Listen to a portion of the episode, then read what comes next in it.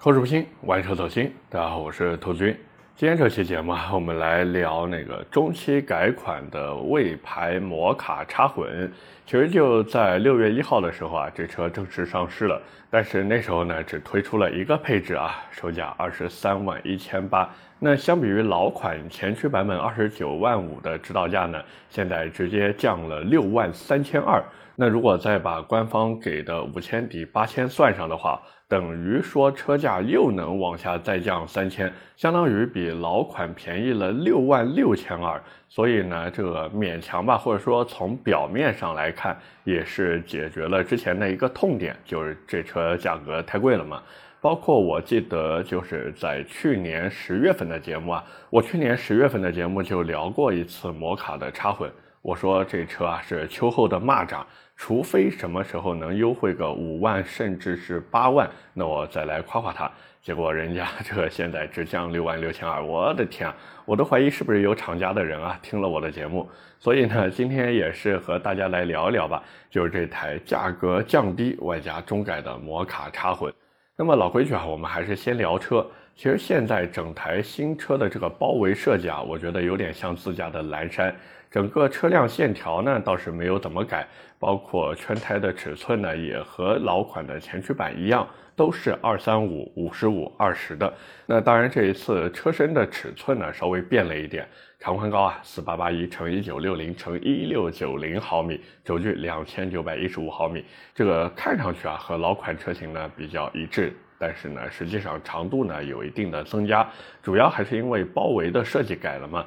所以从这儿呢也能看出，就是今后整个魏的车型设计啊，大概率就是会延续蓝山的一个造型风格。其实这个呢是一件比较正确的事情，因为家族化的产品设计啊带来一个好处，就是能让客户对他的车子留下非常深刻的印象。但是呢，这其实也是有一个前提的，就是自家的高端车型一定要能站得住。就比如说奔驰那边啊，我发现我特别喜欢拿奔驰举例啊，因为人家做的确实好。奔驰那边的 C 级为什么卖得好？因为长得像 S 级。但是奥迪 A 四为什么卖的一般般呢？因为长得像 A 六。那 A 六长得又像 A 八。各位转头看看 A 八的那个销量，对吧？懂了吧？所以说白了，只有自家的高端车型，甚至是旗舰车型，能有足够多的销量，或者说在这个市场里面啊，有足够的话语权。那这时候，普通的车型延续这种，或者说低端一些的车型延续这种设计，才有可能成功。这个其实和做网红的道理非常像，很多都是先出一个头部账号，对吧？或者说哪怕不是头部，最起码也得是一个大号。这时候通过大号再去带小号，那一方面呢可以给小号引流，另一方面还可以通过小号去吸引不同的新粉丝，然后再反哺给大号，形成一个良性循环。这个呢才是一个正确的玩法，而不是一个大号在里边有商业了就自己接商业，没商业了就自己玩，这个其实是不对的。那所以对于未来说呢也是这个样子。现在呢就得看自家的蓝山到底能卖掉多少台，因为只有蓝山卖得好。这个降价以后的摩卡才能通过颜值去吸引客户，才能让客户觉得我买的不是一台摩卡，而是一台小蓝山。哎，这是一个技术活，所以需要魏那边好好的研究研究。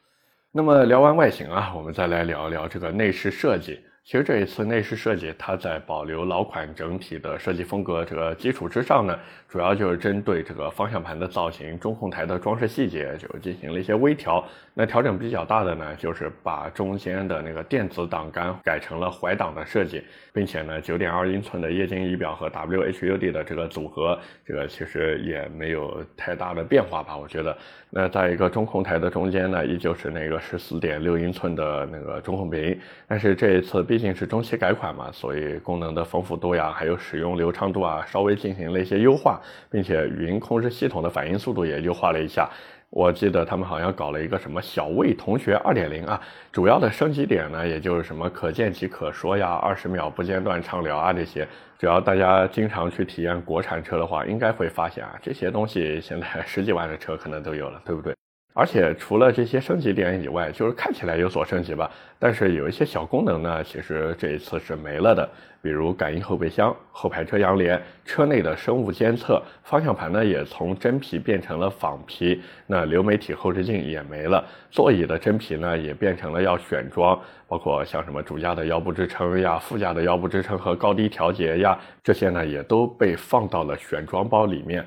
那像什么前排座椅按摩、车内香氛这些都没了。你如果想要真皮座椅和那个座椅调节的话呢，可以加五千块钱去弄那个选装包，这个这一整套打包给你了。那再一个辅助驾驶，其实这一次就是怎么说呢？无非就是一个前感摄像头，然后五颗毫米波雷达，外加十二颗超声波雷达，以及四个环视摄像头。那有了这些东西以后呢，主要是为什么服务的？兄弟们，为那一套高速 NOH 智驾包服务的。各位其实听名字也都知道嘛，智驾包对吧？它是一个选装包。你如果想要实现什么智能进出匝道呀、智能避让汇入口呀，还有什么智能变道保护，这个反正各种功能的话，就得花一万七千块钱去选装。所以我觉得魏这一次啊，还是下的决心不够狠。你说对吧？就一个配置摆在这边，你还要我选装干嘛呢？直接标配多好，是不是？那接着呢，就是所谓的智能安全，它其实标配那个 AEB 智能紧急制动，还有什么电池碰撞应急高压下电，其实就是防止起火爆燃的嘛。然后还有前碰撞预警，反正一堆安全配置，好像一共三十项吧。这个东西见仁见智，有些人觉得有用，有些人觉得无所谓，对吧？那最后呢，就是动力啊。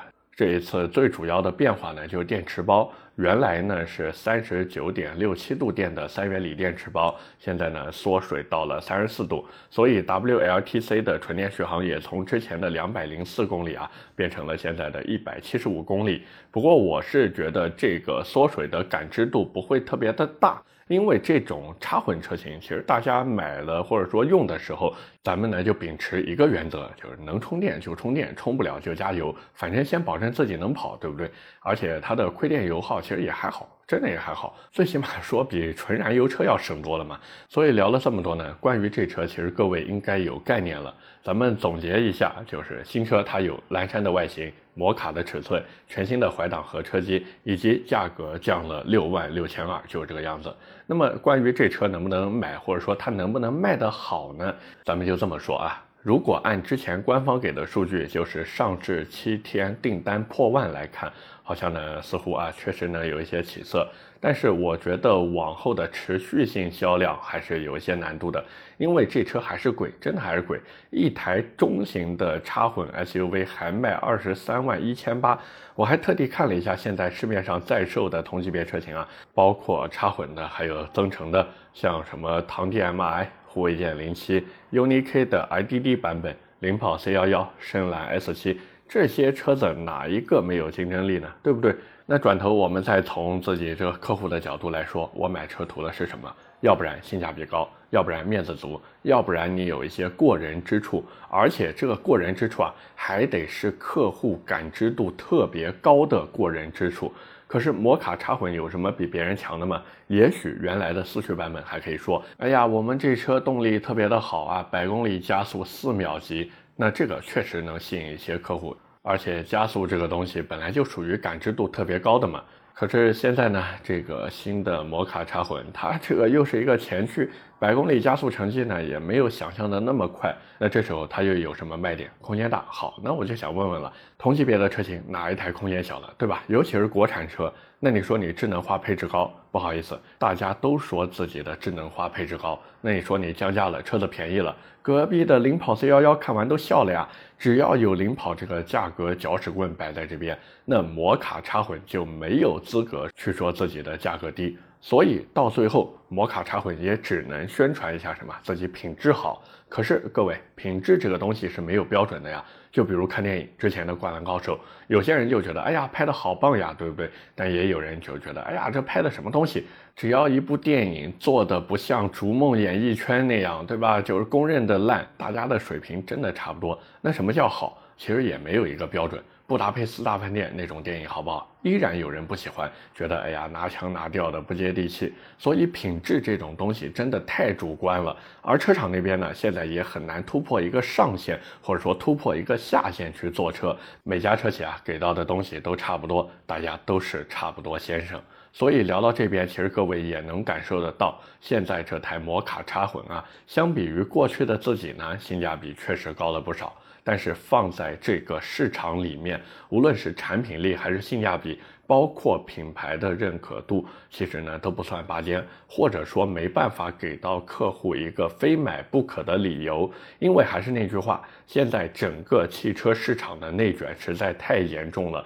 如果不能给到客户一个特别哇塞的点，而且还得是客户感知度特别高的哇塞的点，就比如说价格特别劲爆。那之后最好的结果，也就是销量再上一个台阶，而且是稍微上一个台阶，并且也就只是这一个台阶了。各位说是不是这个道理？所以大家如果说真的想买这台插混的摩卡的话，我觉得现在这个价格呢，可以稍微考虑一下，就是把它待定，因为这车涨的呢，确实也还行吧，也还行，包括该有的东西呢，也都能给你。只是长城那边呢，依旧还是有一个老毛病，造一台车丢一台车，对不对？所以，关于这车的一个持续性，你如果像我一样很操心这个问题，就是在那边担心，哎呀，这个摩卡系列或者说整个咖啡系列，它又能持续造多久？会不会哪一天 这个大小姐一个不开心，把这个咖啡换成奶茶了？那你这个对吧，就不要买。但是呢，你如果说，哎呀，反正之前买了 VV 系列的车主，现在开的不也挺好的吗？只要长城不倒，那我这边也不操心。好，那你就可以去考虑。但是我还是觉得。最起码这车再往下走个两万块钱，把那个 N O H 智驾包还有内饰的那个钱给你让出来，那这时候你再入手啊，才会有更高的性价比。OK，那么今天关于中期改款的摩卡插混，我们就先聊这么多。下面呢，和大家聊点闲的。一个闲的呢，是之前如果有关注过我的抖音号的朋友应该知道啊。我周末的时候开了一下直播，那如果还没有关注的朋友呢，一定要记得搜索“玩车的兔子君”或者搜索“玩车的兔子”也能找到我。其实说实话，我在开直播之前啊，心里面呢还是有点没底的。因为整个抖音里面开直播说车的人实在是太多了，为什么大家还要看我的直播？是我长得帅吗？还是我聊得好？那当然，最后直播完以后，我觉得效果还是可以的。那在这边呢，也是感谢大家的支持，包括我看还有不少朋友刷礼物，真的谢谢大家，谢谢大家。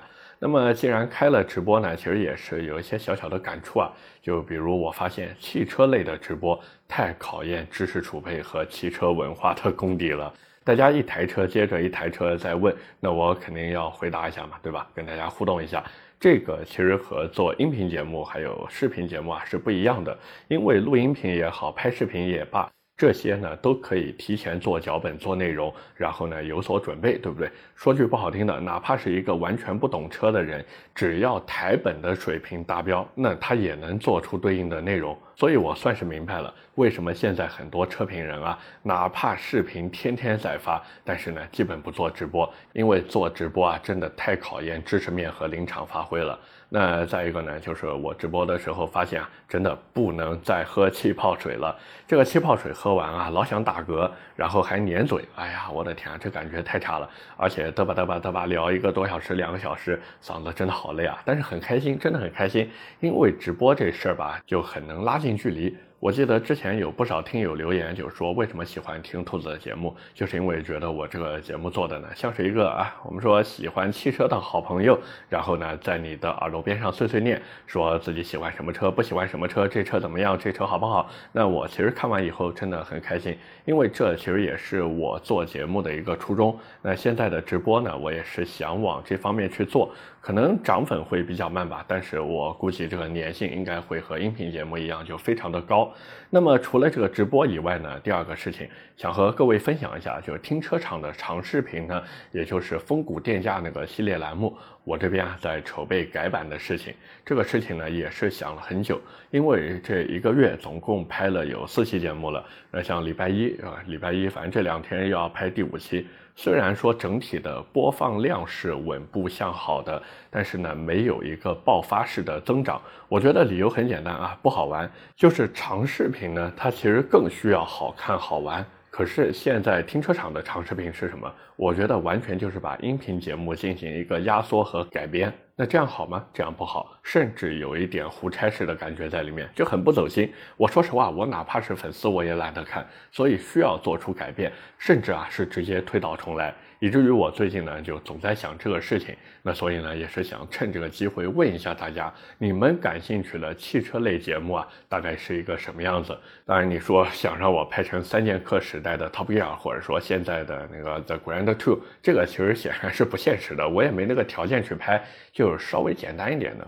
本来我想做研究市场和客户心理的内容，但是想想，但是转头想想呢，不对，因为有一句话叫做什么？学我者生，向我者死。我要是真的去研究这些东西了，我能有我们老板研究的透吗？没有，对吧？人家干了这么多年的销售，早就把客户的心理摸得一清二楚的了呀。那如果我再去拍同样或者说类似的东西，大家会看我吗？不会看呀，对不对？甚至会想你谁呀？啊，你你兔子谁啊？我不认识你啊。你有什么资格去分析我、去研究我，对不对？所以呢，最近我也是很苦恼，就是到底拍什么？而且这个车型呢，还得是新能源车型，包括插混的、纯电的、增程的，反正七七八八都是得新能源，就非常苦恼，也是想咨询一下大家，这事儿到底怎么弄？或者呢，就是说大家觉得我适合拍什么样的视频，就能不能在评论区啊给我一些灵感，或者说给我一些建议，真的感激不尽。那总之呢，聊了这么多，也是就是和大家分享一下我最近的状态，其实就是一边忙一边思考，也算是痛并快乐着吧。反正今天的闲聊呢，主要就先说这么多。那包括上期我还看评论区有朋友留言，就是说想聊一下最近的一个一个鼠头变鸭脖的事情，再一个呢是那个广州地铁上面那个女的事情。那关于这两件事情的来龙去脉呢，就不多说了，好吧？大家应该在网上多多少少都看过相关信息了嘛。那我自己的想法呢，其实很简单。第一个鸭脖变鼠头的事情，其实并不是一个个例，我就这么说，它不是一个个例。只要事情闹大了，那不好意思，学校的领导绝对会出面找到你，然后以毕业证、学位证这些东西作为他们的筹码过来呢，跟你进行一个我们说沟通和交流啊。除非说事情闹得特别特别大了，其实也是有一个，就对于学校那边啊，也是有一个补救或者说应急预案的，什么呢？保研，对不对？所以说白了，太阳底下没有新鲜事。而且除了这个以外，我还一直在好奇一件事情。这个鼠头找到了，老鼠身子去哪了？所以这个不敢多想，不敢多想。所以说白了，这件事情之所以闹得沸沸扬扬，其实早就不是在这个鼠头变鸭脖上面了。关键是什么？关键是大家对于这种上位者习惯性俯视我们普通人的一种愤懑。那聊完这个鼠头变鸭脖的事情，再一个就是那个广州地铁那个女的事情。其实现在网上有很多消息或者传闻，就是说这个女的，哎呀，工作也没了，什么对吧？又是网暴，又是抑郁，又什么的，活该。我的态度很简单，活该，咎由自取。你当时凭什么污蔑人家大叔，对不对？而且还义正言辞的说什么？哎呀，我这个就算没有被偷拍，那我维权不是应该的吗？你维什么权啊？对吧？你都没有被偷拍，你的利益没有受到侵害，你维什么权？你凭什么维权？是不是？你哪来的权利去维？他这种行为叫什么？叫做造谣，叫做诽谤。也就是人家大叔和那个大叔的儿子比较好说话，然后就是说，哎呀，这个算了，是不是？但是网友们，对吧？有正义感的网友们可不会算了呀。说白了，大家都是成年人，做任何事情、说任何话之前，都要考虑好这个后果，对不对？你如果能承担得了相对应的后果，那你去做，没有人会管你。但是你如果说像啊我们艾坤这种又惹事又怕事的，那你这个承担不了相应的后果，你当时为什么要说这种话？各位说是不是这个道理？所以我觉得真的没必要说可怜这个女的或者什么。这种田园女权本来就是不正之风，所以归根到底还是那句话，咎由自取，活该。OK，那么今天闲聊的呢，就先说这么多。下面是我们上期节目的留言互动环节。上期节目啊，我们聊的是江淮一为三。第一条留言来自网友六六六六，他说江淮是不是给蔚来代工久了，感觉自己也是蔚来了，学蔚来的 PPT 使劲吹，高定价。也许未来没 A 级车，江淮把 E V 三当成未来的产品了，这个真的有可能啊，真的有可能。第二条留言啊，来自喝开水加蜂蜜，他他说：“兔子，快研究一下我的心理。我每天上班总里程七十公里，大部分呢是开没有红绿灯的国道，有时候呢也会开同里程的高速。想问一下，推荐纯电还是混动？自己比较纠结，宋 plus、银河 L7、领跑 C 幺幺纯电、深蓝 S 七纯电。家里面啊可以安装充电桩，也有一辆油车，买车呢只是为了上班用。”所以比较纠结纯电还是混动，还有就是纯电跟混动开高速的话，能耗差别大吗？其实我觉得你现在上班总里程的话，两个选择吧，一个呢是选择领跑 C11 或者深蓝 S7 的增程版，为什么呢？因为他们的纯电续航里程非常的长，你反正家里面有充电桩嘛，每天上班总里程也就七十公里，开个两天然后充一次电，对吧？很方便。就算哪一天下班回来太累了，哎呀忘记充了，那其实也没事，只要油箱有油，或者说你去加个油就可以了。就是整体用下来呢，操心的程度会比较低。那你如果说买纯电的话呢，也不是不行，但是呢就容易把你局限死在这个城区内代步啊。就虽然大家看说好多这个车评人也好，包括好多电动车主都说我这开纯电车跑跑高速也不是不行嘛，可是问题来了呀。稍微远一点的长途，你敢跑吗？对不对？所以我觉得还是看一下领跑 C 幺幺或者深蓝 S 七的增程版吧，这样子呢就能更好兼顾你的用车情况，好吗？最后一条留言啊，来自陈皮不要皮。他说：“未来全系降价三万，这车没跟上吗？” 没有，没有，它不是未来，它是江淮。未来这个车子虽然网上很多人都说：“哎呀，它不就是个江淮吗？”但是江淮代工和江淮自己做的东西啊，还是有那么一点点区别的。就是大家呢，其实不要说被网上带节奏，就是说：“哎呀，江淮代工的未来就跟江淮一个水平，其实不是这个样子。”就比如说买衣服啊，大家其实也知道，很多大牌的衣服也好，包包也好，鞋子也好，他们呢都是找代工厂去做的，对不对？可是整体的生产标准、用料、生产工艺流程，甚至对吧，整个流水线跟那个代工厂本身的产品呢是完全不一样的。所以我觉得也没有必要老是去黑人家，说什么未来就是个江淮，江淮和未来真的是两个概念的产品。那到了江淮 EV 三这个车子这边呢，怎么说呢？未来那边降价跟它也没什么关系，甚至我有一种隐隐约约的感觉。他们可能觉得自己比未来做的还好，好吧？OK，那么以上就是我们今天这期节目的全部内容了，也是感谢各位的收听和陪伴。我的节目会在每周一和每周四更新，点赞、评论、转发是对我最大的支持。那如果你是在喜马拉雅听到我的节目，也不要忘记点击右下角的月票按钮，给我投一投月票，这个对于我来说真的非常重要。那当然，各位如果还有什么想听车或者想聊的话题，也欢迎在节目下方评论区留言。我们下期节目接着聊，拜了个拜。